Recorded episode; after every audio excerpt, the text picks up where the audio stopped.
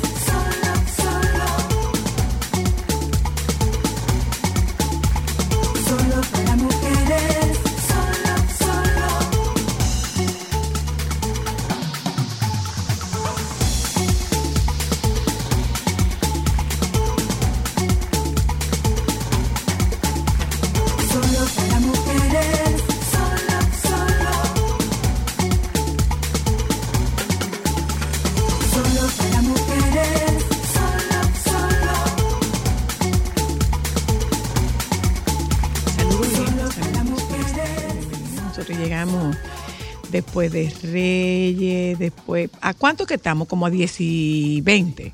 Hoy estamos a 10, pero se siente que es como 32 de No, diciembre, así. Yo creo que debemos callarnos. ¿eh? O, va, o diciembre va lejos. Reitero. O enero va reitero, rápido. ¿Cuál lado? Reitero.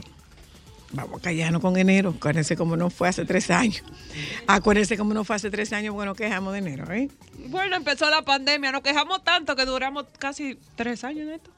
Recuerden, recuerden cómo nos fue cuando nos quejamos de enero. Pero la verdad es que enero es largo. Enero es largo y complicado. Ay, yo siento que él va a flash. Lo que pasa es que eh, tú, quieres, tú quieres estar donde quiera que suene una tambora, donde quiera que suene una guira, tú quieres estar. Entonces, eh, para eso se necesita dinero. Y nosotros venimos arrastrando gastos desde noviembre, Noviembre. que es el Black Friday. Entonces la cosa se complica Sí, se complica. se complica mucho. Si usted quiere irse de fin de semana, eh, en el fin de semana de... De Duarte. No, no. Usted se, se fue de fin de semana eh, del 31 que lo extendieron hasta el día 2. Y entonces usted aprovechó y se quedó esos días. Bien. Estaba el fin de semana de este que acaba de pasar, que era el fin de semana de, de los Reyes. Y ahí viene otro. Viene el del Día de Duarte, que es otro fin de semana largo. Entonces usted no se quiere quedar en la capital, porque ¿cómo yo me voy a quedar en la capital? ¿Cómo nos quedamos nosotros? No, Quedamos, o ¿no? sea, yo no me quiero quedar en la capital, yo quiero salir, yo quiero ir para la playa, pero tranquilícese un poco sabiendo que las idas a la playa ahora mismo van a estar un poco complicadas. ¿Por qué? Porque hay un anuncio de bajas de temperatura y se mantendrá, se mantendrán las condiciones de vaguada. Entonces, eh, pero bueno, de aquí a allá a lo mejor cambia un poco. Vaya, usted sabe. ¿Mm? Bueno, solo el 1%, 1.7% de los dominicanos continúa trabajando de manera virtual tras la pandemia. Ay, qué bonito esta noticia que Cristal estaba compartiendo con nosotras. Un productor de cine roba un banco para financiar su propia película en Estados Unidos. Él podría ser condenado a 20 años de prisión después de haber intentado robar un banco para financiar su cinta cinematográfica, informó el Departamento de Justicia. Se trata de Nico Nico Ray Brown, de 54 años de edad, que entró a una cooperativa de ahorro y crédito en la ciudad de Belle Isle, en Florida. Ya dentro de la entidad, entregó una nota a un cajero exigiéndole dinero y advirtiéndole que llevaba consigo un arma de fuego. Brown, no, hombre, no. Él logró escapar con la suma de 4.296 dólares. Ay, hombre, pero da- ellos deberían darle eso de bono. porque Pero más tarde, la policía consiguió dar con su paradero y recuperar el dinero que se había robado. Ray Brown se declaró culpable de robo y explicó a las autoridades que cometió el delito porque no contaba con los recursos para financiar una producción cinematográfica que estaba filmando. Sin embargo, chancearlo. no es la primera vez que Brown incurre en este delito, ya que se encontraba en libertad condicional desde el 2020 con una sentencia de 25 años por haber robado a tres entidades bancarias en el estado de Maryland. Ah, tú ves. Con este nuevo chiquita. delito, Brown no solo enfrentaría una condena de 20 años, sino también que se le sumarían tres años más por violar los términos de su libertad condicional. La pregunta que tengo es la siguiente. ¿Con dos qué la puntos. mezcló? La no. La pregunta que tengo es la siguiente. Dos puntos. ¿Lo dejarán terminar su producción o no lo van a dejar terminar Ahora su es que él se producción? va a inspirar, señora Luna. No. Claro. Miren, Ahora que oyentas. tú sabes que hay Miren, una noticia que me preocupó. No, yo no quiero hablar de noticias que preocupen. Yo lo que quiero decirle, señores, aquí entre usted y yo, mi amiga, mi colega, eh, la conozco desde siempre. Y ustedes saben el trabajo que me ha dado a mí lograr que esta mujer venga solo para mujeres. Ustedes saben el trabajo que me ha dado a mí lograr que esta mujer venga solo para mujeres. Pero adivinen qué. Así es que se empieza un año. ¡Fuap! Así es que se empieza un año. Adivine el peje que cogió el chinchorro de solo para mujeres. La azuana más azuana de todas las azuanas. Cualquiera se engaña. Olga Lara está con nosotras hoy en Solo para Mujeres, haciendo una biografía en canciones. Olga Lara está con nosotras. Creo que, si no es el único, es uno de los poquísimos programas interactivos a los que va la artista Olga Lara. Y después bueno, hablar un poquito ahí de psicología, pero tampoco es que vamos a hablar gran cosa de psicología, porque la gente tiene una avidez por poder hablar con esta mujer. Pues a nosotras hoy nos privilegia tener a Olga Lara, la otra cosa, en Solo para Mujeres. Después de ahí, que entre el mar. Asua. Así que yo le digo a, a Olga, Asua, Asua. Desde la universidad, Desde la ¿te universidad. Desde la universidad. Asua, dime una cosa. ¿Cuánto tenemos invitando? No, es ¿Cuánto que eran invitándote a solo para mujeres. Lo que pasa es que había muchas No, situaciones. sido muchas, sí. Fue el tema de Tus- COVID. Sí, sí, sí, de todo. Hubo, de hubo- todo. hubo muchas, hubo Pasó muchas situaciones. todo, hubo pasó muchas de todo, pasó de todo, pero. Eh, es, cuando tenías que venir. Es cuando, exactamente. Es cuando tenías que En el venir. tiempo de Dios sucederán las cosas. A mí me da muchísimo placer y muchísima sé, satisfacción tenerte, sé. tenerte aquí. Yo que dicho sea de paso, gracias. hay otro tema que está puesto contigo, pero nosotros teníamos que traerte una primera vez. Ya después de ahí hay otro tema que eh, pretendo que tratemos contigo. Cómo no, Eh, con mucho te gusto. cuento. Con mucho gusto. Señores, lo que lo logró Juan Carlos, yo no. No hubo forma conmigo. No, porque- No hubo forma conmigo. Yo creo que es un tema más de confianza. Aparentemente, en el momento en que ya él. Pero recuerda que tú pusiste una chinita previa. A, a Juan Carlos. O sea, eh, nos encontramos, ¿no? En un lugar. Exacto, estábamos en una cena. Sí, exactamente. Y tú me dijiste, Olga, hay un programa. Y yo, sí, sí, yo, yo lo he disfrutado muchísimo. Y tú me dijiste, pero ¿y cuándo es que tú vas a ir a ese? Yo te dije, pero casi ya. Entonces el casi quedó así como en el aire y cuando Juan Carlos llamó, digo yo, ya se fue el casi, es ya. Ya.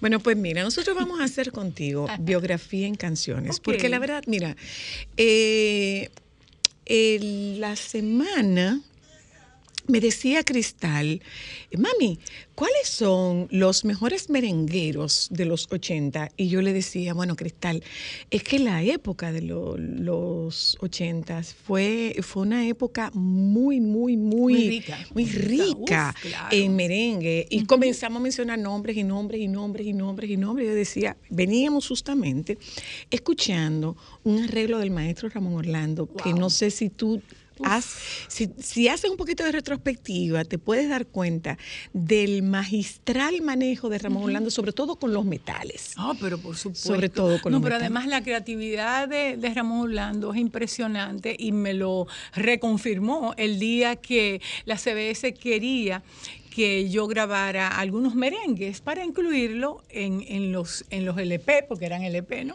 De música eh, de baladas y todo eso. Y yo voy a la casa de Ramón Orlando y le digo, pero es que, mira, Ramón Orlando, yo no tengo eh, merengues escritos. Yo lo que tengo son baladas. Y me dice, pero bueno, pero cántame alguna y, y nadie sabe qué sale de ahí. Entonces en una yo le he dicho, mala amiga traicionera, a mis espaldas te a mis espaldas me salió la El R de ano, los el ano.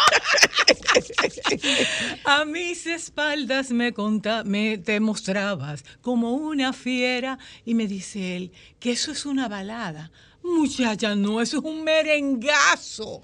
Y entonces ahí está, él le hizo un arreglo, amé a la amiga, a- eh, en, en formato de merengue, o sea, ritmo de merengue. Pues nosotros vamos a hacer los este- merengues más populares. Vamos a hacer época. este viaje retrospectivo. eh, Pero vamos a ir más para atrás, ¿verdad No, que no, sí? no, no, no, no, no, Ah, Desde bueno, todos, ok. todos, todos tus inicios.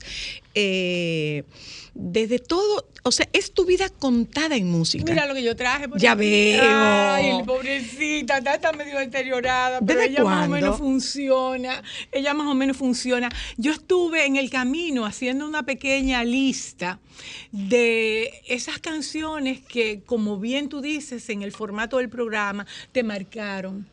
Pero desde chiquitica. ¿quién cantaba en Desde casa? chiquitica, de todo eso. En la, la del colegio ahí estábamos, eh, Juanita Soto, que era la que cantaba la misa, una voz preciosa, gran amiga mía, todavía canta bellísimo. Ella, las muchachas del coro, las muchachas de la tuna, en la que ¡La estaba yo. La Tuna! tuna del colegio San José. Pero mucho antes que eso, mucho antes que eso, yo escuchaba una cosa que decía, ay luna, si ella me quiere. De José Manuel Calderón. Uh, ah, como yo la quiero a ella, como tan solo se quiere una sola vez. Señores, mi casa estaba rodeada de belloneras. Claro. En el pueblo arriba y en el pueblo abajo. A estos muchachitos hay que explicarle lo que era una bellonera. Bellonera, es Se un- llamaba No, mi amor, yo sé del 85, No, yo no. sé lo que es No, una bellonera. Lo que linda. pasa es que el término es por la moneda que se usaba, que es bellón, como se le dice a los cinco cheles en Puerto Rico. Por eso es que se llama Pero bellonera. sí, yo recuerdo Porque haber se le puesto canciones en ponía-. Se le ponía un bellón Sí. eh, y tú marcabas. eh, tú marcabas Eh, tu la letra y el número. B23. B23. ¿Tú te sabes cuál era alguna de esa- las tuyas, esa Olga? Esa ¿Tú sabes qué Luna- número tú tenías? Esa de Lu- bueno, yo creo que había una que era eh, C8. ¿Cuál era? ¿Tú te Yo creo que era. Me tienes sin cuidado lo que puedas decirle. Hace ya mucho tiempo. El C8. que yo le hablé de ti. Y se cambiaba la moneda. Claro, y tú le ponías cuatro Claro, y y, cinco. lo- y repítemela, repítemela. Claro. Échamele 100 pesos. No, 100 pesos no. No, 100 pesos no, no, no, no, no, no. Échamele 10 pesos. 10 pesos, porque era de cinco Entonces, cheles. Sí, exactamente. Entonces ahí se repetía. También había una que yo estuve anotando también antes de venir, que era una que decía, duerme muñequita, duerme lindo querubí. Esta serenata yo la canto para ti. Duerme dulce bien, sueña que yo soy el príncipe azul de tu ilusión. Ay, por Dios, cuando a uno le llevaban eso de serenata. Era serenata. De serenata. Ay, esa serenata, señores, eso es una cosa grande. Yo nada de tengo oye. un cuento muy bueno de una serenata. ¿Y, y lo puede hacer? Eh, eh, No, sí, sí, es buenísimo, porque no fue, a- no fue a mí que me pasó. Hay problema con el turco. Este cuento, este cuento, este cuento me lo, me lo hizo la tía Dada. Dice la tía Dada que había una muchacha muy bonita allá en Asua y había un joven que estaba muy enamorado de ella. Entonces, eh, ese día combinó él con sus amigos ir a llevarle esa serenata. Y como a las doce y media, una de la madrugada, se empiezan a escuchar todas esas canciones tan bellas, con esa guitarra, y el, el joven se va en, Declamaba. en poe- en poesía y todas esas cosas. Y, y bueno, como algunos 45 minutos, una hora, en, ese, en esa manifestación de amor y de pasión hacia la amada, ¿no? Y eh, cuando se termina la serenata, dice mi tía Dada, dice mi tía Dada, que la abuela de la casa abrió la ventana y dijo, Teresa está en la capital. ¡Anda, parca! Ay, lo tuvieron en Pero ella no pudo haberlo dicho antes. No, lo dijo cuando, cuando ya se cantaron todas las canciones. Ay, mi amor, ¿y tú crees que ella se iba a perder ese concierto? Claro que no. ¡Qué buena está Teresa esa! está en la capital. Oiga, ¿tú cómo y cuándo comienzas a cantar? ¿Desde chiquitica? Oh, yo comencé, mira, eh, un día eh, eh, a la hermana Encarnación allá en el colegio se le ocurrió ponerme una canción de Libertad Lamarque. Mm. Que se, eran canciones, esas fue, fueron unas cuantas canciones que ella grabó, canciones infantiles. Ah, sí. Ahí estaba, sí, la marcha de las letras, la muñeca fea. Ahí y viene la estaba. Ay, pero esa la, esa la oímos con Cricri, Sí. la marcha de las letras. Bueno, pues eso lo grabó, me imagino que en los años 50 o algo así, Libertad Lamarque. Entonces a mí me gustó mucho eh, la canción eh, que, que era de, ¿cómo se llama? Que hablaba de, de la lluvia. A mí siempre me ha... Me ha porque soy demasiado nostálgica y la lluvia me, Te mueve. me envuelve y me mueve. Entonces yo recuerdo que la canción decía, la gota de agua que da la nube como regalo para la flor. En vapor se desvanece cuando se levanta el sol y nuevamente al cielo sube hasta la nube que la soltó. La gotita sube y baja, baja y sube al compás de esta canción. Ahí va Esa la hormiga. Ahí va la con- hormiga ah, claro, con su paraguas y con- y síguela, recogiéndose síguela. las enaguas. Ahí va la hormiga Ay, mira, yo me con su engranó. Y recogiéndose las enaguas porque el chorrito la salpicó y sus caritas le destintó. qué Porque el linda esa chorrito la salpicó y su carita le destintó. La gotita sube y baja, baja y sube de esta canción. La canta Cricri. Esa Ah. canción la conocemos. Pues esa canción es de esa época. Ah. Entonces esa fue mi primera canción. ¿Con qué edad? Allá como con algunos ocho o nueve años. eh, Pero no la tocabas. la- No la tocabas. No, me ponían la pista de Libertad Lamarque, Ok. pero como no había pista, porque no había esa, esa manera Esa tecnología, de esa claro. tecnología, entonces lo que hacían era que ponían baji- la ponían bajito y Como una guía. como una guía. Como una guía. Entonces yo ahí iba, entonces eso, ahí fueron los primeros aplausos. Y ahí yo dije, ay, pero yo estoy descubriendo como, Esto me gusta. como que esto, como yo, como que yo me siento a gusto. Bueno, Soyla, uno sabe dónde uno se siente a gusto. Y te sentías súper a gusto. Y Olga. me sentía súper a gusto, me sentía eh, como, como, como en un lugar eh, en el que estaba cómoda, eh, estaba tranquila, está, sentía regocijo Mm. y sentía pasión por eso que yo estaba haciendo en ese momento. O sea, ¿te metieron las monjas? ¿O, o tus padres Eh, aceptaron? No, no, o sea, porque acuérdate que eso era en la velada del La colegio. velada del o colegio, sea, claro. Eso no tenía mayores repercusiones. Claro, claro. Entonces después empezaron a decir, porque tú sabes cómo es en los pueblos, empiezan a decir, la hija de Estela canta bonito.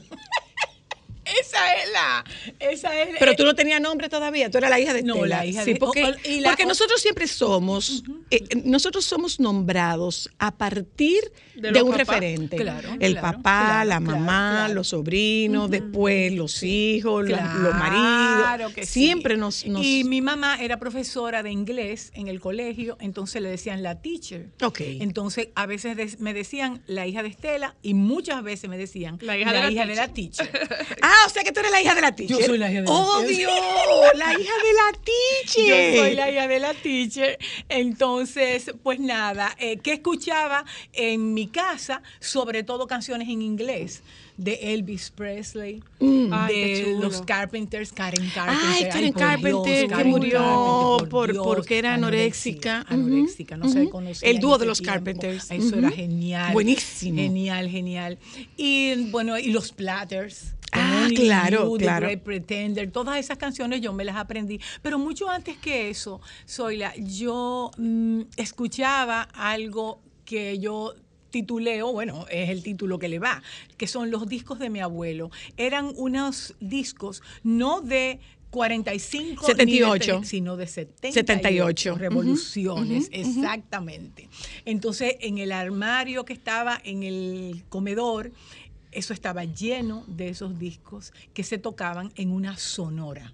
Ajá. Eh, son- eh, o mejor dicho, Era una vitrola. eh, era no, eh, No. era era un son- un sonógrafo marca Sonora. Ah, ok. Lo- las vitrolas son Marca Víctor, ma- Víctor RCA. RCA Víctor. Exacto. Exactamente. Entonces, esa, como tenía ahí el letrero en la tapa de Sonora, entonces le llamábamos Sonora, no lo llamábamos fonógrafo, sino Sonora. Sonora, la marca. Eh, por cierto, aprovecho este programa que es tan visto, escuchado y amado para eh, ver si algún día yo puedo conseguir recuperar de alguna manera esa sonora.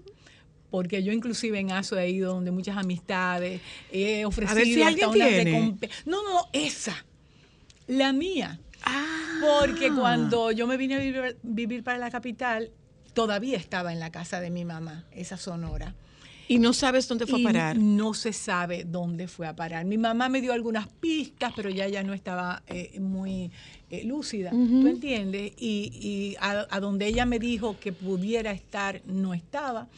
Entonces yo les ruego encarecidamente, si no me la quieren vender, porque no pretendo que me la regalen, sino que me la vendan, ¿verdad? O, o que yo se la cambie por otra, porque yo, yo puedo ir perfectamente a un lugar de antigüedades y Claro, comprar una sonora, una. pero yo no quiero una sonora de un... Tú quieres esa. Yo quiero, quisiera ¿Y esa, tienes los discos? Perdón, sí, tengo Tienes los Tengo, discos. tengo, precisamente en ese poema con los discos de mi abuelo, hablo de los discos que tengo. No tengo muchos, pero tengo unos cuantos. Es- La mayoría de esos discos ya están, Zoila, en increíble, en YouTube. Sí. Sí. Sabes, están. Pero es, es como, bueno, tú sabes, tú sabes cómo uno a veces se queda atrapado en las cosas, de la nostalgia, la Sí, claro. nostalgia. Pero es que forman parte de la Es que historia, forman parte, de tu historia. Exactamente. Claro. Entonces, sin esos discos de mi abuelo y sin ese enganche y esa pasión y ese, ese- esa sensación tan mar- maravillosa que yo sentí la primera vez que me paré en un escenario, no hubiera pasado todo lo demás. ¿Y con qué te enamoraban a ti? Allá.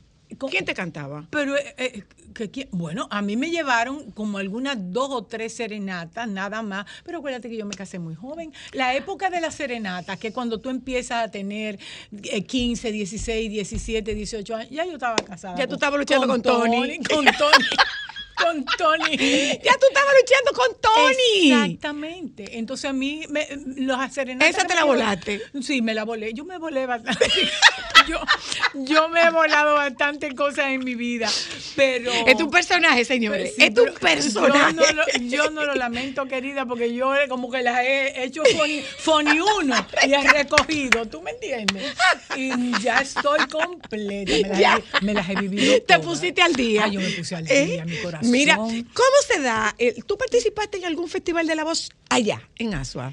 No, no, no, es que de una vez dijeron, desde que me pararon ahí, dijeron, la hija de la teacher canta bonito. Entonces ya asumieron eso como una verdad. Ok. Entonces ¿Y ya. te yo- pagaban? ya yo- ¿Qué te van a pero- pagar? Tú cantabas en el bosquecito Ya. por casualidad, nunca. Nunca más en la vida. Ella le pagaban con su participación. Ya ella estaba paga con No, eso. no, no, pero es que las monjas, imagínate tú. ¿Cuándo tú cobraste por primera vez, Olga? la- Es más, ella debía gastar porque ella tenía que vestirse, peinarse y todo y No, no, se lo no, daban. No, y no dinero. peinarse, mi amor. Aquella melena punta de No, nalga. Nada de eso. Mi mamá me encaquetaba el mismo vestido de cuadro en todas las ocasiones. Ella no tenía que El uniforme. Miren, mis queridas amigas del alma, ya yo no sabía por qué puerta de la iglesia yo iba a entrar. Sí, que para Con la gente se vestido. El uniforme. Porque mi mamá, en, que- en lo que gastaba, y no era por tacañería, no Que sé. le encantaba. Ella lo que, en lo que gastaba en mí era en muñecas, en juguetes. Ok. A- a- el, el muñeco, yo, yo una- tengo ahí una anécdota fabulosa del muñeco, del baby de 8 pesos. O sea, dar 8 pesos por un baby. Era un dineral. Mi mamá ganaba 24 en el colegio al mes. 24 Y pagó pesos al mes. ocho por tu muñeco. Y dio 8 pesos. Yo la, mira, soy la. Ay, es que no daba pa' ¿Cómo- otro cómo, vestidito. eh, eh, aquí hablando ahora con la, con la excelente psicóloga, cómo las, las imágenes que van aunadas a una emoción se quedan para Se toda quedan la para vida. toda la vida. Yo no tengo ni siquiera que cerrar los ojos para saber dónde yo estaba sentada en el patio de mi casa. Y mi mamá entró, bajó las, las escalinatas de una terracita que había y traía ese muñeco así eh, en los brazos, eh, así, Hacia arriba. hasta arriba. Y me decía, Olguita, mira lo que te compré. Y yo me frisé. O sea, ¿y cómo yo puedo recordar esa imagen tan claramente? Pero tú tienes claro que si hacemos un ejercicio, tú sabes hasta cómo olía. Ah, no, pero por Claro. sí. Acuérdate, que sí. acuérdate que las Los olores, emociones más, uy. las emociones más significativas se, se recuerdan de las experiencias más significativas se recuerdan desde los cinco sentidos. Por supuesto. Bueno, pero teniendo esa memoria importa poco haber repetido el vestido varias veces, todavía hasta esta altura. Mira, mamita, ese vestido a cuadro, me acuerdo que Mira, tenía- y te compraban zapatos tenía- crecedero. Tenía un lazo aquí, mamita, que yo no sabía cómo lo iba a poner. Yo me lo ponía aquí, aquí, aquí. Ay, Dios mío. Mira, y zapato crecedero, Olga. Unos zapatos horribles, le decíamos los camiones. Eso eran los zapatos del colegio, eso eran los días del colegio. Entonces teníamos, también hay un poema que habla de, la casa del zapatero. Eh, otro día hay que venir. No, yo con la presentación que tú me hiciste, ya yo prometo venir aquí. Semanal, por lo menos, por lo menos. A mí nunca me habían dicho tanta cosa linda. Bueno, son Eh, todas las que tú te has los- ganado. Gracias. Y yo, y no creo, creo que eres injusta cuando dices que a ti nunca te habían dicho tantas cosas lindas. Porque yo creo que tú tienes una época muy llena de Sí, muchas cosas hermosas. O sea, a ti te tocó abrir camino, pero además de abrir camino, a ti te tocó sentar precedentes. Ay, gracias. o sea, gracias. Olga, había gente que ponía la televisión para ver tu ropa. Ah, sí, sí. Había gente que ponía la televisión para ver las creaciones que te hacía doña Nancy. Ay, sí. Y los peinados que me Y los hacía peinados que te hacía Vit- Vitico. Vitico. Sí, Ay, sí, claro, sí, sí, claro, claro que sí. No, mi amor, sí, no, mi vida, no. tú eres mi vida. Una, esa ropa que le hacía doña, doña Nancy de Bono. Ay, sí, hay, hay- hay testimonio de eso. Hay, hay, hay video de eso. Hay video para el que no lo crea. Yo creo que tú fuiste una gran consentida. Mirándolo bien, pensándolo bien, creo que sí. Tú fuiste una gran consentida. Pasa que Pienso te que sí. tocó en un momento en que eh, la competencia era mucha. Había mucho talento en esa Por época. Dios. Y por se, Dios, y se estableció talento. una rivalidad. Se estableció una rivalidad. Pero bueno, de esa rivalidad hablaremos para ver si era de verdad o si, o si era de mentira. ¿Cómo tú llegas para acá? Dime, de Asua para la capital. Espérate, que ella está cantando con el vestido de cuadrito. Espérate, por no- es que tenemos que terminar de describir la vestimenta. El vestido de cuadrito, la por favor. vestimenta de la, de la jovencita. Y el- y el zapato, los zapatos los feos. zapatos, tú te acu- horrible, los zapatos. Entonces, eh, finalmente llegaron donde Nini Garavito. Una, tú sabes que los nombres de Asua, yo tengo un, un artículo, Asua más apodos que piedras. O sea, Mentira. Sí, ah, la próxima vez que venga te lo traigo, que te vas a morir de la risa. ¿Tú me entiendes? Entonces, donde Nini Garavito habían unos zapatos blancos que los estoy mirando en este momento. Taquito Carretel. Ajá. Taquito Ajá. Carretel. Anda la porra. Yo voy para donde mamá. Mamá, mira, venga. Olguita, no se puede gastar más dinero. Acuérdate que nos acabamos de mudar. Mira si la situación era difícil, Zoila. Que hubo un momento en que esos 24 pesos no estaban alcanzando. Entonces, eh, mi mamá decidió alquilar nuestra casa por 40 pesos Ok. y mudarnos un poquito más arriba, más cerca del pueblo arriba, en una casa que pagaba 20. Ok, le quedaban, le quedaban 36. Exactamente. En- no, no, le quedaban. No, no, 44. 20 más, lo- más 20 más los 24, 44. Bueno, 44 pesos. Bueno, el punto es que sobraba ahí un dinero. ¿Tú sabes cuánto tiempo duramos en ese? fue, fue más sal que el chivo. Fue eso fue, mira, eso fue montando los muebles y a, a los dos meses desmontando los muebles. Mi mamá no pudo con esa mudanza, extrañaba su patio. extrañaba sus matas. Mamá era una artista de pies a cabeza. De pies. Mamá aprendió inglés eh, con un diccionario.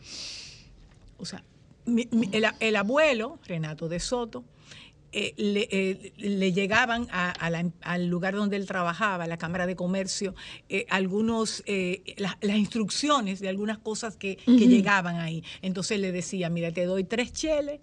Si Para tú me traduces eso. Y ella, em, ah, me empeñaba en ganarse sus tres cheles.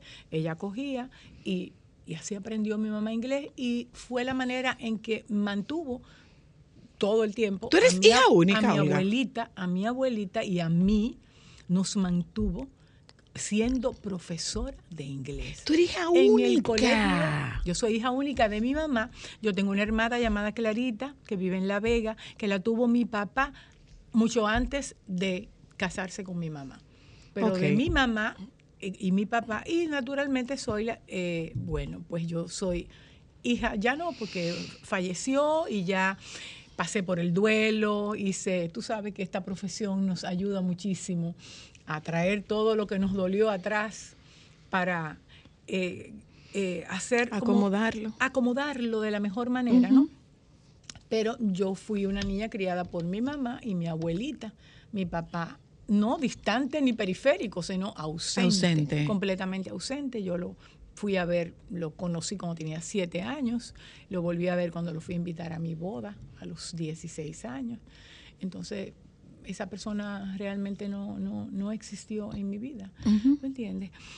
Pero... eh, Se bueno, devolvieron entonces para, De- la, ca- para la otra casa. Ella dijo, no, necesito mi mata, mi dice patio. dice mi mamá que cuando, cómo, cómo las cosas de, de la, em- lo que te produce una emoción, lo que mueve tus sentimientos, lo que te dice tu intuición, es lo que va.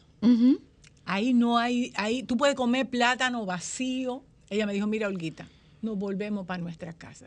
Hasta se me aguan los ojos. Eh, comemos lo que aparezca. Yo me resigné a, a, a seguir usando el vestidito, El vestidito aquel de cuadro. como, como por dos años más. ¿Tú me entiendes? ¿Le bajaban el ruedo, yo Olga? le- ¿Le bajaban el ruedo? Ah, no, espera, no, lo del ruedo, eso es una anécdota con, la, con las monjas, el, el ruedo. eso es- porque, mira, es que son muchas cosas. Eh, mi corazón, cuando vino la moda de las minifaldas, Ajá. ay, mi vida, ¿Tú feliz? ahí estábamos toditas, mira, con- quer- queriendo hacerlo. Un día llego al colegio y encuentro una fila de todas mis amiguitas. ¿Qué está pasando aquí? No estamos llegando tarde porque no son las... Ay, ay, Olguita, tú no sabes, la madre Encarnación y la, y la hermana Asunción desbaratando, Desbaratando ruedo. todos los ruedos que yo... Ay, Virgen de alta gracia. Cuando me toca a mí, soy la querida Ámbar, que me pongo de frente a la monjita, viene y desbarata un ruedo. Y desbarata otro. Y desbarata otro. Yo había doblado a medida que como aquello en psicología que nos hablan de la desensibilización sistemática o lo de las ranas, ¿no? Que, que le van poniendo el calor, El calor, el calor. eh, bueno, pues yo fui, eh, yo fui con él el primer día en las rodillas, Ajá. después un poquito más arriba de las rodillas, Ajá. después un poquito llegando al muslo, después a, A mitad, mitad del muslo y yo creo que poco me faltó, señores, para enseñar eh, eh, lo que no se Los tesoros prohibidos. Los tesoros prohibidos. ¿Tú me entiendes? Y entonces, eso sí, que me dieron un castigo. Aparte, de- aparte. ¿Llamaron a tu mamá? No, mamá estaba, mamá estaba permanentemente citada porque acuérdate que era profesora del colegio y nada más, te- nada más te decía- tenía que decirle a cualquier monjita, haga el favor de avisarle a la teacher que pase por la dirección. O sea, tú Y aquí- vivías en la dirección, Olga. Eh, cuando pasaban cosas así, me llevaban a la dirección. ¿Era frecuente la ida a la dirección? No, déjame decirte que, bueno, vamos a decir que no es porque yo fuera tan buena, pero el saber que mi mamá era profesora, eso me limitaba. Claro. Sabes, me limitaba. Veces Claro. yo No podía desarrollarse algo, con libertad. No, no podía mi vida porque que- tenía que dar como... Ok, te casaste.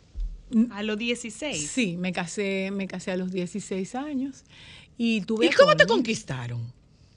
Bueno, eh, eso ya sería como respuesta a la, a la psicóloga, ¿verdad? En terapia, porque tú sabes muy bien, Zoila, y sabemos todos los que hemos, est- estamos involucrados en esta carrera tan hermosa, que yo siempre pienso, Sí. ¿por qué no la estudiamos antes? Porque ¿Por qué no estábamos listas para hacerlo antes, no. No estamos listas, era, era ahora. Tú sabes muy bien que uno eh, se siente bien, se siente pleno cuando alcanza lo que no tiene, Claro. lo que no ha tenido. ¿verdad? Entonces, por eso, por eso, Mm, ¿verdad? Por eso eh, tú ves a, ¿qué te digo yo? Esta no, esto es una no es una indiscreción, esto es un comentario que me duele muchísimo hacerlo porque yo admiro mucho esas canciones que Amy Winehouse escribió en su, en su producción Back to Black. Y se ganó cinco Grammy en, una noche de, lo brillante que fue ese álbum. Y cuenta ella misma, o, o cuenta alguien que, que estaba cerca, que cuando una amiga de ella la fue a felicitar por ese gran éxito, o sea, fue escandaloso aquello, ella comentó, esto no me dice nada si no tengo lo que tú sabes que yo quiero tener, que es la droga. Ah, claro. ¿Entiendes? O sea, ella estaba, o sea, no lo dijo así claro, si no tengo eh, eh, el, el, el aliciente, el aliciente no, ese, ese complemento que le hacía falta. O la recompensa. Exactamente. No le, entonces, entonces muchas personas dicen, pero, pero vean acá, ¿y cómo es posible que una persona, eh, eh, ¿verdad? Eh, eh, exitosa, Exitosa. teniendo mucha, eh, deje todo, ¿verdad? Para una persona, no, un artista, deje todo para eh, estar tranquila en un hogar. Ah, pero claro, si eso era lo que yo nunca había tenido. Lo que tú no habías tenido. ¿Entiendes? Esa es la respuesta a por qué se desapareció Olga. Entonces, claro, siempre, yo siempre lo he dicho, señor, siempre lo he dicho, eh, no quizás con las palabras que lo estoy diciendo ahora, pero siempre he dicho, en, hubo un momento en mi vida que decidí dar prioridad a mi familia, Claro. pero la familia a quien yo me estaba refiriendo era a la pareja, porque a la familia siempre yo le había dado prioridad, a mi, a mi hijo Tony, a mi a Karina, Karina, a mi mamá, pero lo que me estaba refiriendo era a la pareja. Entonces, eh, eh, Era tu necesidad. era tu gran necesidad de una persona que te diera lo que tú no te podías dar. Exactamente. Entonces, Zoila, entonces, pero finalmente hay otras, hay otras conclusiones, ¿eh? Eso lo sabemos. Porque Mira, pero es indiscreta. increíble. Mira dónde nos hemos metido, nos hemos olvidado. Georgina te está mandando saludos. Ay, Georgina mío, Valdés, un beso, amiga Georgina, nuestra querida. colega. Mira, eh, eh, bueno, eh, la Olga. respuesta con relación a la persona que me enamoró era una persona, el papá de Tony, un, un hombre maravilloso, eh, eh, munícipe azuano, muy querido en el pueblo. Eh, me llevaba 21 años. Yo tenía 16 y él tenía 37. 37. Entonces, que no hay que ser psicólogo para psicólogo Para sacar la deducir. ¿Qué estamos buscando? ¿Verdad? Que estamos buscando, estamos esa figura eh, eh, Protectora. que- protectora, eh, paterna, eh, eh, que te, que te Cuidado, cuida. nutrida, de nutrición. Y naturalmente muy deseada por mi mamá y mi abuelita, sobre todo por mi mamá. Mi mamá lo deseaba porque ella también se sintió muy sola Claro, cuando, cuando su, su esposo la abandonó. claro. ¿Entiendes? Entonces ella deseaba esa, esa figura eh, masculina La introducción del elemento masculino, bueno, estamos hablando de que son mujeres nada más. y ella claro. no quiso eh, volverse a casar ni nada porque creo que ella murió enamorada de mi papá. ¿En serio? Entonces, ¿en quién vio? ¿Verdad? ¿Y con qué te conquistó ese hombre? ¿Te hubo cantaba? oposición. No, creo que me conquistó con sus... ¿Y tú le con cantabas? su ca- mm, no, no, no. ¿No? Nada, no, nada de eso. ¿Te callaste? ¿Otra vez? Oh, sí. Oh, yo me he callado muchas veces. ¿Te callaste otra vez? Oh, claro que sí, claro que sí. Durante ocho años, nueve años, yo no jamás volví a tocar una guitarra. Yo Olga. me dediqué a bueno, cuidar pero a mi ok, hijo. ok. Pero eso, eso es sobrecogedor. Que tú no volviste a tocar la guitarra. No, claro que no. Yo tengo un poema en el que le pido perdón a mi guitarra. eh, que le digo al final, eh, te pido que me perdones por olvidarme de ti. Debes saber que al hacerlo me olvidé también de mí. Termina Guau, así el. Sí, mi, mi carrera, eh, mi, ¿Y cómo interferían la guitarra, tu, tu voz, tus composiciones, la, el, el matrimonio? ¿Cómo interfería? bueno, En tu tiempo libre, porque si no era público, ¿por qué no cantabas? no, es que no, no había Se tiempo. cantó el Ruiseñor. No había tiempo libre porque recuérdate que una, eh, una niña de 16 años Claro. no sabe cómo manejar un hogar y Claro. cómo criar un hijo. Entonces, ¿en cuál tiempo libre? No existía. O sea, yo estaba eh, eh, a cargo de mi hogar, Claro. ¿verdad? Cargo, a cargo del cuidado de mi hijo, a cargo también del cuidado de mi mamá en- y el de mi abuelita. ¿Entiendes? Eran Entonces, muchos cartones eh, al mismo Eran tiempo. muchos cartones al mismo tiempo. Entonces, Hubo que callarse. Olvídate de la música y todo eso. Ni, entonces- ni componías. ¿Cuándo tú comenzaste a componer y qué fue lo primero que tú compusiste, Sí, Olga? eh, yo empecé a, yo lo primero que compuse eran poemas, muchos poemas cuando yo era, era jovencita y eso. Las canciones empezaron después de aquel encuentro con Fran Natera en la que ya eso yo creo que todo el mundo lo conoce, del encuentro en, en la Curacao, cuando yo canto una canción en una grabadora, él está ahí, el muchacho se la muestra, él, y él va donde mí, me dice, sea lo que sea que usted esté haciendo, déjelo y dedíquese Porque tú eras a secretaria. esto. Yo era Era secretaria. secretaria, Olga era secretaria. Olga era secre- sí, Olga era secretaria, taquígrafa y todo. Ay, pero mamita, 120 palabras por, Por minuto. En shorthand, en shorthand. Ay, y typing mío. 50 palabras por minuto. Wow. Y mira, Zoila, para que, para que te des cuenta, ustedes lo saben muy bien, que el punto no es ser la más brillante ni ser genio, el punto es ser la más disciplinada. Disciplinada. ¿Mm? La más disciplinada. Tiene que gustarte lo que estás haciendo, ¿verdad? Claro. Pero la disciplina es esencial. Es fundamental. base. Bueno, yo se lo pregunté a Juan Luis Guerra y Juan Luis Guerra me dijo a mí una vez que eh, el éxito era 95%, no, 5% talento y 95% disciplina. Ah, pero me encanta que él haya dicho eso porque yo lo pienso. también. 5% talento y 95% disciplina. Así y y, eh, en, en el mundo del arte tenemos cualquier cantidad de gente con poco talento y un exceso de disciplina. Cualquier cantidad. Mira, ¿cómo tú haces el salto para acá? Bueno, eh, de esa manera, o sea, cuando él me dice eso. Con de Fran que- Natera. de que- de Pero ya tú vivías aquí. Yo vivía, sí, yo vivía aquí, yo vivía. ¿Divorciada? Yo sí, yo estaba divorciada, yo vivía en casa de doña Nina, que yo recuerdo, yo ya yo me había divorciado, vivía en un aparta, en una casita pequeña ahí en el Mirador con Tony y Minerva. eh, Dios la tenga, en, en- en- en- esté disfrutando de una vida buena, si ella me está escuchando, porque yo amo a esa jovencita que me ayudó con mi hijo Tony, hijo. a- a- que era que se quedaba con él para que yo pudiera trabajar. Entonces, eh, yo recuerdo que hubo un momento que ya esa casita yo no la podía mantener. Entonces, eh, como yo he sido, he conservado esa, esa forma campechana de, de Sí, pueblerina, eso sí es verdad, eso sí es Porque yo verdad. me mudé, cuando me mudé en los Casicagos, yo hice un pastelón grandísimo. Acuérdame que dónde fue que dejé el cuento que después me ve. yo lo encuentro para ver si me la brega. Entonces hice un pastelón muy grande, lo partí en pedacitos. y yo que- Entonces a la vecina de, de aquí, de aquí y de allá, yo me aparecí. Hola, buenos días, yo soy fulana. Y, que- y ellos me miraron como quien dice, ¿y, y esa, y esta campesina de dónde habrá salido? ¿Tú Sí, pero sí, después, ella es así, ella es así. Después se dieron cuenta que eso era hermoso Sí. y es hermoso y sigue Y tú lo siendo mantienes, y hermoso. tú lo mantienes. Totalmente. Mira, bueno, pues y el punto entonces- que doña Nina, eh, hablando con ella, creo que ese día yo le llevé una arepa, no sé qué cosa fue que yo hice. Y la- entonces digo, ay, doña Nina, si usted supiera, voy a tener que dejar, ya no voy a poder seguir viviendo en la casita porque el dinero no me está alcanzando, que sí, ok. Entonces ella me dijo, bueno, mira, Olguita, yo tengo aquí una habitación vacía si tú quieres, que a ti no te importa dormir con tu hijo y la muchacha, yo te la puedo alquilar en 100 pesos. Digo yo, ay, sí, pero 100 pesos es mucho. Yo apenas ganaba 325 en la financiera, pero es que eso es mucho. Digo, que me dice, pero yo te doy el desayuno y la cena. Y negociando. Pero venga acá.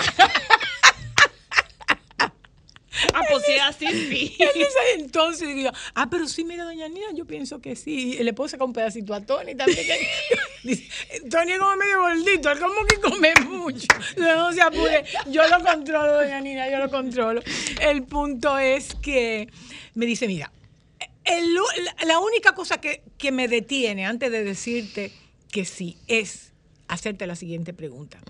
Tú eres de estas muchachas de ahora que nada más están con el tun, tun, tun, tun. Acuérdate que era la época de la música disco. De la disco. Y Claro. eso era el tun, tun. Y me dice, porque eso me pone loca. Digo, ay, no, doña Nina. Yo soy una almedio, doña Nina. Yo apenas hablo. Yo nada más voceo allá en Asua. Pero aquí en la capital.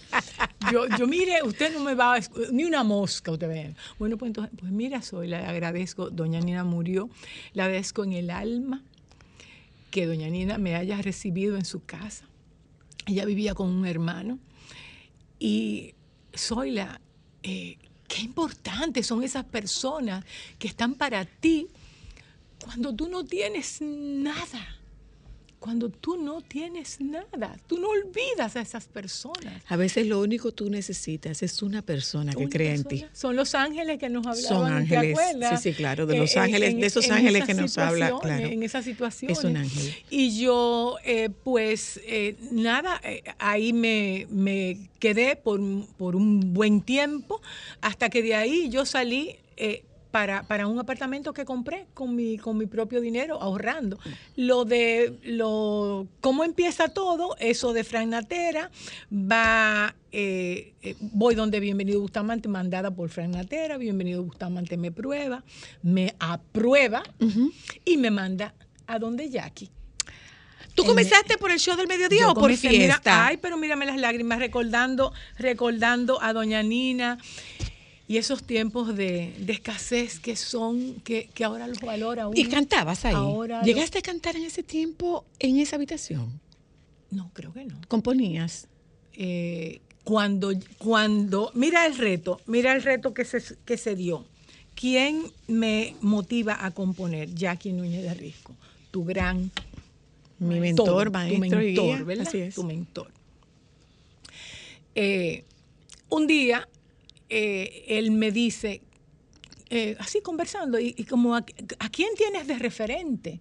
¿A quién te gustaría parecerte en este mundo del espectáculo? Que yo he dicho, ay, a mí me encanta Charitín Goico. Ella, la- yo la veo tan, tan auténtica, tan alegre, ese Tan vivaz. temperamento, tan real, ¿no? Me entonces, eh, y me gusta su voz, ella tiene una voz como ronquita, pero agradable. Me encanta Charitín, le he dicho yo. Y él me ha dicho, sí, pero Charitín es compositora. Anda, el DH. Nada más tuvo que decirme eso. Ah, pero yo compongo. Ay, pero yo dije, pero ajá, Charitín es compositora. Ah, Pues Olga Lara.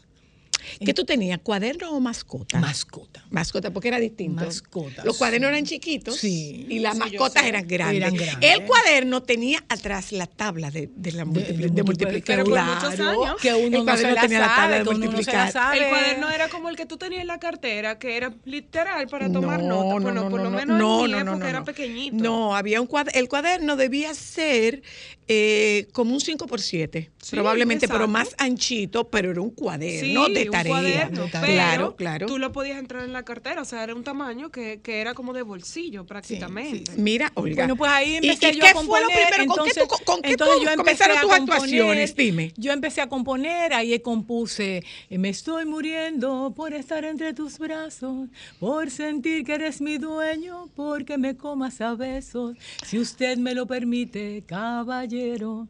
Aprenderé a no ser tan niño. ¿Esa es la primera? Sí, eh, eh, todas esas canciones fueron las, eh, las canciones del primer eh, disco de larga duración. Ok. No. Te Mira, y dime una cosa, dime una cosa, Olga. Tu debut fue Un desastre. fue este- Eso sí tiene ella, señores. Ay, pero la espontaneidad. muerto. Ella es la espontaneidad. de la ella es la espontaneidad hecha ser humano. No, no. Eh, si ustedes nos están contactando en este momento, si nos están sintonizando en este momento y no saben a quién es que tenemos en cabina, señores, solo para mujeres tiene el gran privilegio de tener a Olga Lara en Solo para Mujeres. Lógicamente, tendremos la oportunidad de que ustedes conversen con ella. Ustedes tendrán la oportunidad de, de conversar con ella, de interactuar con ella y hacer preguntas. Pero antes, esta mujer es, un, es un anecdotario. Ella está llena. O sea, tú la cortas por los cabellos y salen anécdotas. Le cortas la uña y sale anécdota. Le rascas la piel y sale anécdota. Cariño, es que no son 23, ¿no? Mira, vamos un momentito. todos los años del mundo. Vamos un momentito a publicidad para que tú me cuentes cómo fue ese debut. Ay, Eh, no. y esa guitarra, ¿era tu misma guitarra o te compraste otra? Eh, ¿Tú llegaste con guitarra o con orque o con pista? Yo llegué con guitarra y con un gran susto. ¡Ya volvemos!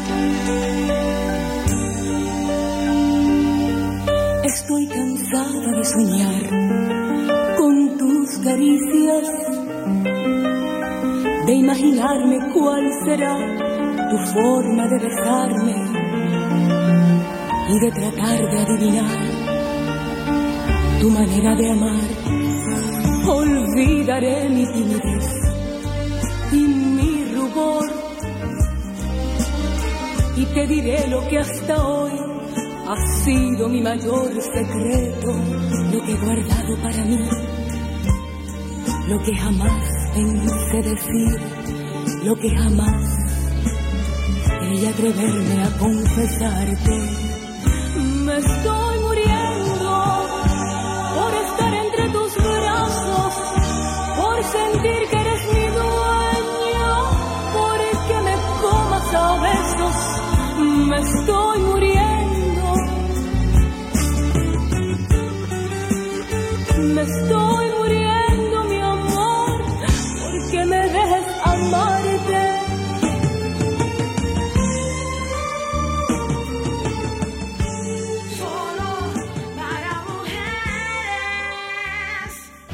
fue? Fue de Jackie. El otra cosa. Eh, no. Olga Lara es otra cosa. Fue de Rafi de Olio. Fue de Rafi de Olio y Georgie, Georgie Rodríguez. El, Georgie no, perdón, eh, César. de la, no, de César la, no. de la Z. Eh, bienvenido. Bienvenido, no, Rodríguez. No, no, no. Willy. Willy, exactamente, Willy, de ok. Willy Rodríguez. Eh, Rafi me cuenta, lo, lo- me lo había dicho a mí y lo, he visto por YouTube, que él di- dio esas declaraciones. Él estaba buscando un. Acuérdate que yo fui primero al Teatro Nacional, a Bellas Artes y todo eso. O sea, me había quedado en esos, en esos escenarios. Entonces, Rafi es el que me motiva y me incentiva eh, grandemente a que vaya a los estadios. A los estadios. Ya vi que Ana había ido a los estadios. Martínez Diloné, eh, un promotor maravilloso. Sí, sí, y sí, ella, una, una artista con el carisma y, y todo lo que sabemos, ¿verdad? Bueno de, de Concho, porque, qué- porque qué época de artistas. Sí, sí, sí, sí. Tati Salas, Tati Salas. la misma Jacqueline Esteve que todavía permanece, María Cordero que acabo de ver su especial anoche, preciosísimo especial de Navidad. Estaba Xiomara. Xiomara. Xiomara. Porque- y Maridalia, Eh, eh, un poquito luego, ¿verdad? Pero ni hablar. Estaba Dariana. Dariana. Era la época de Dariana, sí, sí, sí, sí. eh, eh. Ma- y ma- las que venían. Eh, Yanil. Yan- ¿Tú te acuerdas de Ya- Yanil? O- Yanil. Olías a mujer. Olías a mujer. Ay, Ah. qué, qué canción tan preciosa, qué canción tan Mira, preciosa. cuéntanos del desastre. Ah, El debut. ella me tiene a ¿Cómo mí. fue el debut? Ella me tiene María? saltando de aquí para allá, de allá Claro. para acá. Que, bueno, pero no importa. Eso es solo para mujeres. ¿Qué era lo que te iba a cantar? Mira, Zoila, yo estaba acostumbrada en Asua, ¿verdad? A cantar con mi guitarra, no con una orquesta. Ándala. Cuando tú coges tu guitarra, ¿verdad? ¿Verdad? Y tú dices. Al recordar aquel lugar por siempre amado, tú te estás escuchando, Claro. porque la guitarra te permite escucharte. Y entonces mantienes la afinación. No me puedo perder porque me estoy escuchando. ¿Entiendes? Mantienes la afinación. Pero cuando a ti te meten una orquesta con cuatro trompetas, dos saxofones, una tumba, una marimba, una no sé qué, no sé qué cuándo, Y, te ha- y cuando tú vas a empezar a cantar, te hacen. Tú dices, ay, bien. Y ahora, ¿Y ahora ¿En qué me metí? ¿En qué me metí? Entonces, pero tú dirás, pero ven acá, eso no pudo haber sido así. ¿Y la ropa? Sin ensayo. Ah, no, espérate un momento. Ah, la ropa. y la ropa, porque ya no tenemos el vestido de Tres- cuadro. Tres pañuelos por aquí, cuatro pañuelos por aquí, un cinturón a medio talle por Ajá, aquí. ajá. ¿Tú me entiendes? Y entonces eso como que ¡pa! El efecto Impactó. de las luces. Ok, ok. Entonces, entonces, ¿a dónde, a dónde fue que nos quedamos? En la canción. Le- no, el- el- no, la debut, orquesta, el la debut, orquesta. la orquesta. Jackie eh, me prepara dos pistas. Le dice a Jorge, mira, eh, me- a Jorge Taveras me hace mis dos primeros arreglos. Ok. ¿no? Eh, recuerdo que era una canción que se llamaba, o se llama, Amo, de la autoría de Jackie, y una canción que estaba muy de moda por Lisette Álvarez, creo que se llama, ah, tres arreglos. I Will Survive, de Gloria Gaynor, en inglés. Me dijo, tienes que cantar en inglés. Tú sabes que a Jackie siempre le gustaba la cosa, o sea, como para presentar. Eh, él- eh, me recuerdo cuando me presentó, y ella no solamente compone y canta, que yo qué, pero también canta en inglés y habla inglés. En ese tiempo yo había salido del dominico americano y creía que me sabía todo el inglés del mundo, porque yo me había graduado. Tú eras, la, tú eras la asesora de Shakespeare. Yo, o, o yo me había graduado. Yo, Mercedes de las Rosas, ¿eh? hablando de la disciplina, señores, los jóvenes que están escuchando aquí. En ese curso, acuérdame eh, eh, retomar, en ese curso habían treinta y pico de estudiantes, secretariado ejecutivo bilingüe. Y ustedes saben quiénes se graduaron con honores de secretaria ejecutiva bilingüe. Mercedes de las Rosas, una azafata, y Olguita Lara de Vilches Te graduaste con honores. con honor en in- y tú dirás, pero tú sabías más, tú y Mercedes sabían más inglés que todas esas americanas, que era su idioma Claro. eh, eh, de ellas, no nativo. Eh, no, no sabían, pero cuando había que tomar un examen. Pero espérate, ejecutiva bilingüe quiere decir que no era solamente taquígrafa en español, era taquígrafa en inglés. Ah, sí, pero claro que sí. Claro, que sí. muy y, cuando, y cuando esa americana te tiraba un dictado de tres minutos en inglés y tú lo tenías que coger en cuántas y tú ponías y tú hacías esas rayas, ¿verdad? Que te- después tú tenías que decir que tú pusiste. Que tú escribiste, porque eso era lo grande. No era hacer las rayas, era descifrar qué era lo que tú habías querido poner en esa. La Pero bueno, vamos a la canción. No, no, no, pero no, espérate. Y en typing, en typing, si tú te equivocabas, te quitaban cinco puntos. Cada vez que te equivocabas, te quitaban cinco puntos. Que no es como ahora que la computadora borra. Exacto. No existía. Después vino la IBM que borraba. Entonces, para, para dejar el mensaje a los, a los jóvenes, sobre todo que nos están escuchando, es la disciplina. O sea, ¿qué hacíamos Mercedes de las Rosas y yo? Nos pasábamos, te- a- asistíamos a clase, eh, eh, tomábamos nuestras clases, preguntábamos como nadie, porque como no sabíamos nada, preguntábamos. Ahí, eh, por favor, pregunten, porque el que no pregunta Se queda que- sin saber. Se queda sin saber. Claro. No, no preguntaban y se reían de nosotros. Mira, esta, no saben de nada, preguntaban. Preguntábamos, preguntábamos, ensayábamos, practicábamos en la noche, nos juntábamos los fines de semana, esto, lo otro. Bueno, pues ahí están los dos diplomas con honores de eh, secretaria ejecutiva. Bilingüe. ¿Tú me entiendes? Mira. Entonces, bueno, con la canción pasó que. Te hicieron tus tres pistas. Jorge te hizo eh, tus tres Jo- pistas. Jorge me hace las tres pistas y Jackie me entrega un cassette. Pero mi pobre grabadorita eh, reproducía malamente. como- Hay una canción que se llama Malamente, claro. Exactamente. De, ¿De quién de? Rosalía, Es ¿eh? de- Malamente. que de Es de Rosal- Rosalía. sí. Ajá. Ajá. Bueno, pues el punto es que reproducía muy mal y se oía muy bajito y no sé qué. Y yo, óyeme, una cosa es tú escuchar una, una orquesta en un casetico bajito y otra cosa es que En un tú te estudio. pares en un estudio y que esa Y que eso te suene. suene. Claro. Cuando yo em- yo no me oí, yo no oí absolutamente nada de Tú lo no sabías que tú tenías un monitor de referencia. No, no, no, nada. creo que en ese tiempo no había. Y esto de que, óyeme, los cantantes de ahora van muy No, claro que sí, que había monitores, claro. Pero Teníamos un monitor de piso, había un monitor de piso, Pero pero, ese monitor de piso tenía un delay cortico, pero tenía un delay. Ay, pero ¿y qué sabía yo? A mí nadie me explicó. No te nada. explicaron. No, es que- es que hacíamos televisión y no nos explicaban nada. No me explicaron nada, Zoila. Entonces cuando yo termino, que creo que me la he comido, me dice Jackie, a las tres vamos a ir a, a los estudios atrás. Yo que a ver la actuación. Anda la porra. Dime. Cuando yo he visto aquello. Dime. No, eh, eh, eh, si, si hubo tres notas afinadas, fue un milagro de la Virgen de la Alta Gracia. Porque yo. No pegaste ninguna. No, no, no. O sea, primero muy nerviosa, muy nerviosa. Señores, eh, la práctica, Claro. el- el- la pasión, el insistir en las cosas. Ahora tú me paras en un escenario, ya con la edad que tengo, y para mí es, qué bien me siento.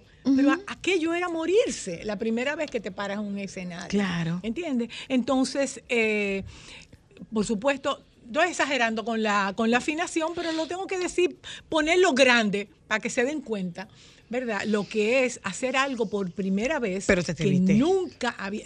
ah, pero fíjate, aquí va, ya con esto concluyo. Cuando yo vi eso, lo primero que eh, me puse a llorar. Jackie me dijo, Olga, no te pongas así, fue tu primera vez, tú nunca habías cantado con orquesta. Ya verás, mira, vamos a hacer una cosa, y ahí él fue muy, muy comprensivo. Las próximas canciones, hazla con tu guitarra. Fíjate cómo él, y entonces ahí la Mm, gente me empezó a conocer como la muchacha de la guitarra y el pelo largo que cantaba en el show del mediodía. Yo hice cuatro, cinco o seis, no recuerdo, presentaciones en ese momento en el show de mediodía, porque luego yo retomo el show de mediodía.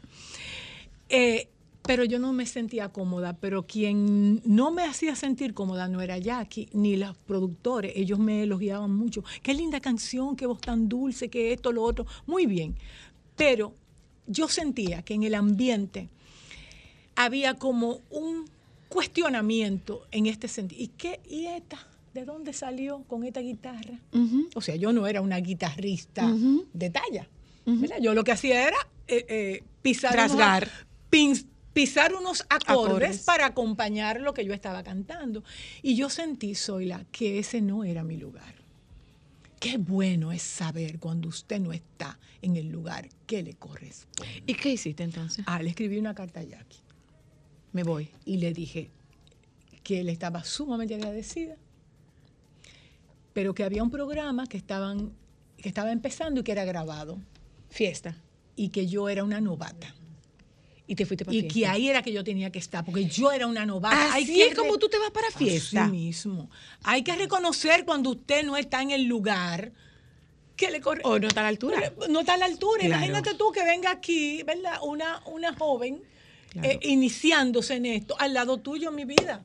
Bueno, no te voy a decir al lado mío. Me, pasó recién con don Elis Pérez, que don Elis Pérez me dijo colega y yo le dije, no, Ah, no, yo todavía no estoy ahí. ah. No, no, Pues- no, no, pues- no. pues- Para considerarme colega de don Elis Pérez, le dije, no, yo todavía no estoy ahí, pues maestro. muy humilde de tu no, no, no". parte, muy humilde de tu parte, pero yo pienso que la humildad eh, eh, eh, no es falsa modestia, es saber ubicarse en la vida. Y reconocer, y reconocer los escalafones. Y claro. reconocer también ¿Cuándo fue tu gran, gran, gran, o sea, o sea, rompió Olga Lara? ¿Con qué fue que rompiste? Eh, Agarra la guitarra. Eh, ya, no, no, pero no. eh, la, el- la anécdota hay que terminarla, aunque sea atropellándola. Me voy. Jackie lo acepta porque. Y ¿qué- entiende. ¿Qué estaba perdiendo Jackie? Una novata, ¿verdad? Que Claro. yo no era ni la artista del momento, Claro, claro. ni nada de esa ¿Quiénes cosa. eran las del momento? Eh, Sonia. Ah, Sonia, Luchi, Luchi, Rina, claro, claro, esas eran las artistas. Anahai, Anahai, Mm. esas eran las artistas del momento y las de, y las de siempre, ¿no? Yo me voy a Teleantillas y entonces en Teleantillas es que ya empiezo a, a ahorrar mi primer dinerito para, para las canciones. Para las pistas. Ahí es cuando Johnny Ventura me ve en el pasillo de Teleantillas, me dice que vaya por, por su oficina, que si yo tengo más canciones como caballero, que él las quiere ver, entonces yo voy a la oficina de Johnny, le llevo mi mascota Ajá, ajá. llena de canciones y le empiezo a cantar. Te quiero mucho todavía, estoy cansada de fingir. Te quiero mucho todavía, aún estás dentro de mí. Aprenderé a no ser Y así fui, hombre de mundo. Todas esas, me estoy muriendo. Y él, él nada más se quedaba. Pero todas esas canciones eran testimoniales, Olga. Pero el cual no lo es. Como la vida misma, mi Pero amor. ¿cuál no lo- Todas esas canciones eran testimoniales. Pero oiga. ¿cuál no lo es?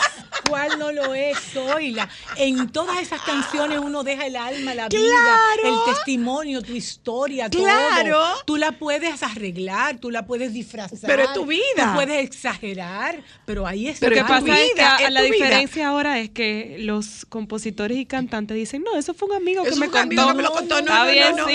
Ella no, tiene no, la no, honestidad no, no. suficiente para decir, no era la mía, mía. No, pero por mía. favor, entonces, porque alguna, en algún momento. Que hay- hay que- cuándo fue que el boom. El boom fue. ¿Cuándo te cuando- reconocieron por primera vez en la calle, Olga? El Ay, no, pues no me va a contar eso. ¿Cuándo te reconocieron por primera vez en la calle, Olga? Ay, ¿Desde qué me- momento tuvo Tu que salir maquillada y peinada toda la encuentro con vida? la Antilla cogiendo carro público con, esta- con estas pestañas, ¿tú me entiendes? Y el de maquillaje. peinado. Y el peinado alborotado. Lo- cabía en la lo- capota del carro. lo- ¿Cómo se llama? ¿Qué taxista? Ningún taxista. No, había puesto era carro público. Carro público. Carro público. ¿Tú Una carrera se cogía. Una carrera. Sí, se podía coger una carrera. Una Vamos con esta carrera. llamada, señores. Ay, yo me qué bueno necesita una segunda parte. Hola, hello.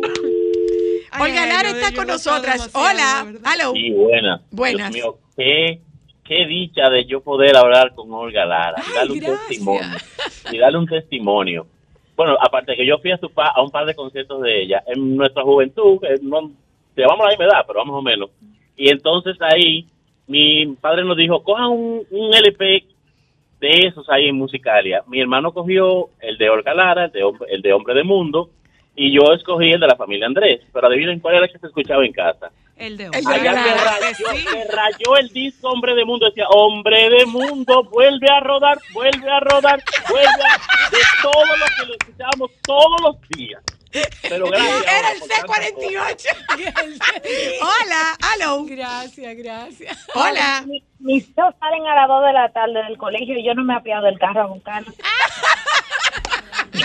Ay, gracias, muchas gracias. Hola, hola. Buenas, qué maravillosa entrevista.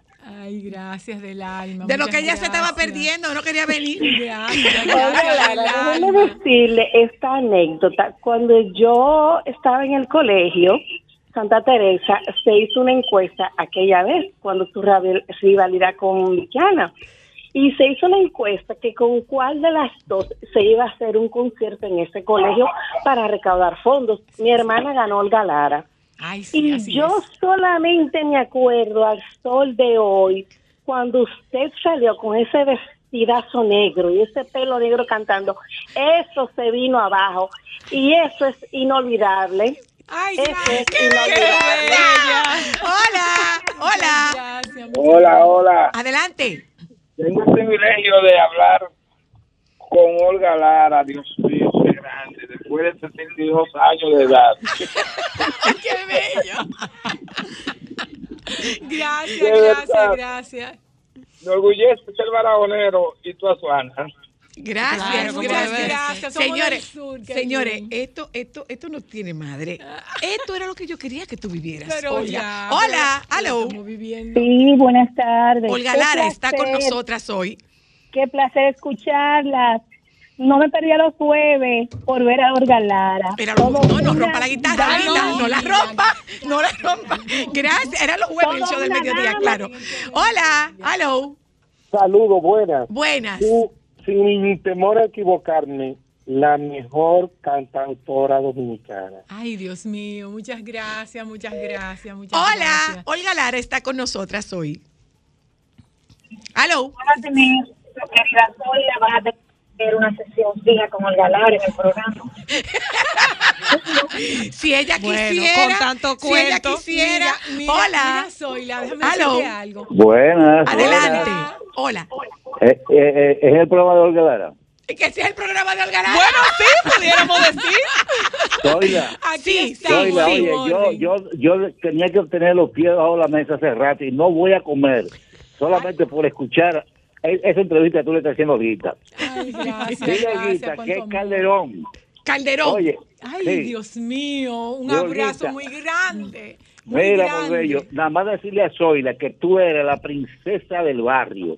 Ay, Que el sello tuyo era de inteligencia, de belleza y de inquietud. Leyendo novelas, aprendiendo inglés y tocando guitarra en la puerta de la casa. Ay, Dios Ay, qué mío, Calderón. No, pero dime algo. Qué alegría, Claro. qué privilegio tu llamada. Muchas gracias. Espérate muchas un gracias. momentico. Ay, pero hay Dale, dale. Salúdala. Un abrazote a Olga. ¿Tú sabes quién es ese? Cristian Jiménez. Ay, Cristian, querido. Hola, feliz Navidad. Te quiero, te admiro. Te Feliz recuerdo y te agradezco. Un beso, Jiménez. Gracias, cariño, gracias, Déjame gracias. decirte, no, no me digas todavía. Que, hay mucha gente que tiene que decirte a ti.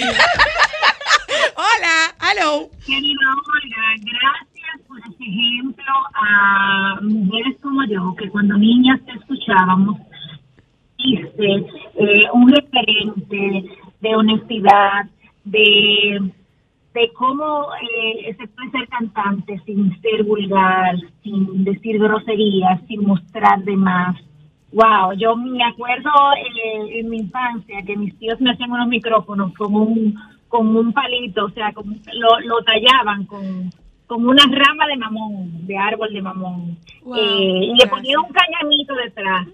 Eh, yo era la artista, ¿verdad?, de la familia, privando un cantante, y yo tenía dos cantantes, eh, una internacional que era Amanda Miguel y de aquí Olga Lara, estas eran mis dos favoritas. Eh, no, de verdad que estoy emocionada escuchándote. Y ver esos valores que tú muestras, cómo te manejas, como de niño, o sea, yo tengo 44 años y me apena ver la, cal- la calidad o, o la forma de, la- de los artistas que hay, de las que van a ver mis hijas, o sea, mis niñas, tengo dos niñas y lo que están viendo hoy, pues no son referentes de nada, yo no quiero que sean los referentes de mis hijas, pero gracias por eso. Gracias, Ay, qué gracias, bella, qué bella, qué bella. Hola, hello. Muchas gracias. Sí, buenas tardes. Olga Lara es otra cosa. Hola, hello. Aló, eh, un privilegio de, de poder saludar a Olga Lara. Eh, bueno, su mamá fue mi profesora de, de inglés, ¿De en el inglés? Juan Bautista. Ay. Y, y ella era se sentía muy orgullosa cada vez que hablaba y decía que era la mamá de Olga Lara. Ay, qué bella. Ay, Ay, sí. qué Ella bello. cuando se montaba en los carros públicos, la segunda cosa que decía ella Yo era soy que la mamá de Olga Lara. Mi amor, Ay, sí, todas. ay. Yo decía, todas. "Ma- mamá, cuidado que te pueden secuestrar y, y yo no tengo un chele. Con todas esas cosas que me ponían, podían Aló. pensar, tú sabes, Buenas. que yo tenía Buenas. dinero. Olga, yo no sé si tú te diste cuenta realmente de lo que tú lograste. Ay, no, pues dime, dime. Fíjate que ahora el referente es que lo morboso es lo que llama la atención y lo era en ese tiempo también. Y aún así, y no quiero mencionar nombres, sin ser la que excedía la morbosidad, lograste mantenerte en el top del top.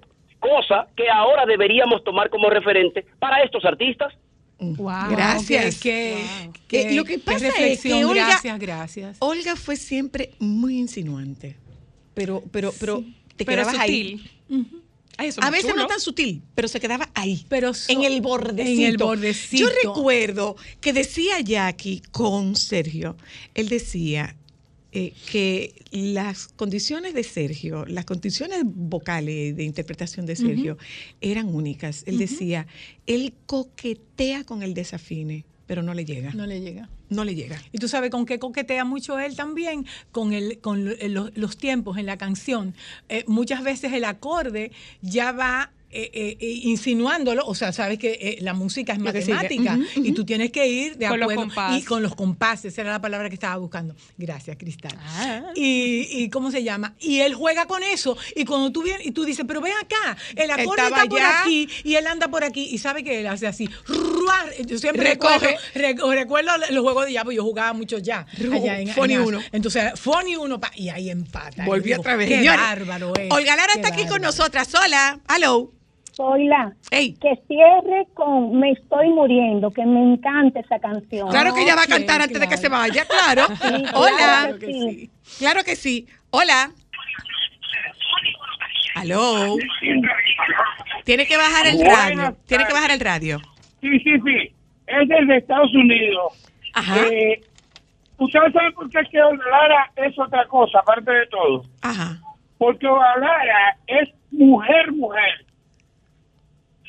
Porque la mujer que dice su edad y lo que ha hecho ella, una profesión tras otra, una profesión tras, otra, es porque ella sabe lo que quiere. Y la mujer, mujer, dice su edad, no importa en la que esté. Ah, pues somos mujer, ojalá. Bueno, pues muy bien. Pues somos mujer, mujer. Eh, eh, eh, yo te llevo muchísimo, La pero estamos en los seis, yo finalizando, tú comenzando, tú estás entrando en los seis, yo lo estoy finalizando ya. Este año los finalizo y serio? comienzo en los siete. Mi corazón. Señores, pero ustedes saben que esta mujer daba Ay, clase. veste así. por digo eso que lo dice, por cómo se ve. Este año comienza en los siete. Así es. Wow, que Olga. mi co- Ay, sí, mira, corazón, mira, sí. cuando tú te encontraste con el estadio repleto de gente, dime, Olga. Ay, ay, ay, ay. ¿Te dieron ganas de no, devolverte? ay, no, es que fue, ah, el, el- el cu- cuento comienza antes. En el estadio fue el Pucho Marrero de Mao. En Mao. En Mao. Por ahí fue que Entonces, empezaste. Ahí, ¿eh? Ahí fue que empezaron los Eh, estadios. Los estadios comenzaron en el, en el Pucho Marrero de Mao. Yo tengo esa grabación eh, eh, maravillosa. ¿Quién te producía? la- ¿Quién te producía Rafi de Olio produjo ese Pero espectáculo. eh, eh, después era tú, eh, a Ah, ti no, te producía Guillermo. eh, Guillermo Cordero, porque, porque, porque Jean Luis le producía a Vigiana. Bueno, pues conmigo estaba Onyx Baez inicialmente. Onyx. Inicialmente Onyx Baez. Estaba, eh, Guille- estuvo Guillermo Cordero, Chiqui Haddad. Señores, esta mujer se atrevió a hacer una cosa que se llamó Olga canta poetas de la patria. Que era Sonia. su fo- ah, era Sonia, No, era Sonia. Sonia, pero, Sonia. pero Lo- Olga. Lo, que yo hice fue lo de Héctor J. Lo de. Héctor J. Díaz. Lo de Héctor J. que, Díaz. en un te momento de esta mujer tan popular, tan popular, Sí. tan popular, me y esta mujer de repente Sí. rompe. Espérese, que, que yo no soy solamente populacho, es que yo puedo escalar un nivel superior. No, yo me, Era Sonia Canta Poetas de la So- Patria. Sonia cierto, canta cierto. y yo hice lo de Héctor, que todos Que te todos te que todos te todos quieran. te quieran, eh, en homenaje al gran bardo azuano Héctor J. Díaz. Y eso fue un espectáculo sencillamente maravilloso. Sí, sí, Ganó sí, sí, el, sí, sí. el espectáculo del año. Atre- no, pero atreverse a hacer un espectáculo Sí. Con poesía. Y entonces, eh, volviendo a los conciertos, arrancó en Mao, ahí que para Arran- calentar. arrancó, en- entonces yo le contaba a Zoila que eh, donde eh, el, el- o sea, el susto fue antes, porque cuando me paró frente al escenario y en frente al estadio, ya eso fue como un alivio, una satisfacción, una alegría, un Dios mío, no sé qué, pero en el, en el camerino, improvisado. Claro, supuesto, claro, era, se llenó, no se Ay, llenó". Virgen de la Alta Gracia. Ay, Virgencita de, ¿cuál era la, la mía de allá de Azo, la Virgen de los Remedios? No me desamparen en estos momentos de angustia. Mira, por favor, que ese estadio Esté lleno. Y si, y si, y si, y si no está muy lleno, que se sienten, eso era yo conversando con la Virgen, que se sienten separaditos para que se vean, para que se vean que está lleno. Ay, señores, cuánto, cuántos. ¿Y cuando viste que estaba lleno? No, no, yo no sé cómo no me dio un vaído, hija. Yo no sé cómo no me dio un vaído. Mira, yo no me lo podía creer. El tiempo se nos acabó, pero tú tienes que coger esa guitarra. Eh, el tiempo se acabó. Claro, pero eso significa que tú tienes que volver. Porque Ay, hay una segunda parte. Tiene que haber una segunda parte Es que de ha sido Olga. demasiado agarra, divertido. agarra, agarra. Ay, Dios tu favorita. ¿Tú tienes una favorita, Olga? mío, Dios mío, pero no. No, eh, me, mm, me tengo que olvidar de mi favorita y, y- y complacer a la, A la oyenta. oyen- a la oyenta. Claro. Que, que dijo: Me estoy muriendo por estar entre tus brazos, por sentir que eres mi dueño, porque me comas a besos. Me estoy muriendo porque me dejes amarte. Tu favorita. ¿Y la tuya? ¿Cuál es tu favorita? Esa. ¿Y tu favorita? También. Una cosa, Olga. Esta pregunta yo se la he hecho a todos los artistas que pasan por aquí. ¿Alguna vez Olga ha escuchado a Olga? Pero no es para ver si me quedó bien, si no me quedó bien, debía haber cambiado esto. No, no, no, no. Sentada Déjame- con una de- picadera, como, como un yo digo, como yo digo, yo he oído hablar de esta mujer. Déjame oírla, a ver lo que ella canta. Déjame decirte que si se ocurrió un par de veces, no podía continuar porque las lágrimas no me dejaban. Te rompías. Porque estaba escuchando. O sea, que tú te amargas contigo. La historia de. No, la- de las pocas veces que yo por ejemplo, esa canción, esa canción, eh, me hace llorar. Esa canción me hace llorar. Y quisiera comentarle a, a todos los miles de seguidores que ustedes tienen en este programa, que yo he seguido componiendo y, y que hay muchísimas canciones, eh, hay demos ya hechos por Alfio Lora, bellísimos, Mm. a la disposición de los artistas que quisieran eh, eh, pues cantar esas canciones inéditas, inéditas. Tan necesarias, ¿eh? salsa, O sea, mismo, eso ¿eh? tú lo vas, lo, es, ahí, es- ahí sí mantendrías, ahí sí recuperarías el contacto como Yo- compositora. oh, pienso como que, compositora. yo pienso que sí, eh, eh, eh, soy la que definitivamente, eh, o sea, si, si, si fui valorada y apreciada en esos tiempos, ahora con un poquito de más vivencia, muchas vivencias, un poquito de más conocimiento, las canciones de- que he escrito ahora, sí realmente las he escuchado con ya con, con man- ama- Con otro a- criterio. con otro criterio y criticando y entendiendo cómo evoluciona una mujer, cómo lo que se decía de una manera, ahora la dices de otra. Totalmente. Los acordes más eh, brillantes. Y más menos- pausados. Y más pausados. Entonces... Más caray, conscientes. Más conscientes, claro que sí. Eh, yo pienso, si Dios me da, como decían allá en mi pueblo, vida y salud, pienso que van a haber muchos poemas, muchas canciones y, y muchas cosas que todavía tengo en mi corazón para regalar a quien lo quiera recibir. Gracias. No digo una sola palabra más. Olga Lara nos regaló el privilegio de su presencia en Solo para Mujeres. Quédese con los compañeros del Sol de la Tarde, por favor. Hasta mañana. Olvidaré mi timidez y mi rubor y te diré lo que hasta hoy ha sido mi mayor secreto, lo que he guardado para mí, lo que jamás pensé decir, lo que jamás quería atreverme a confesarte.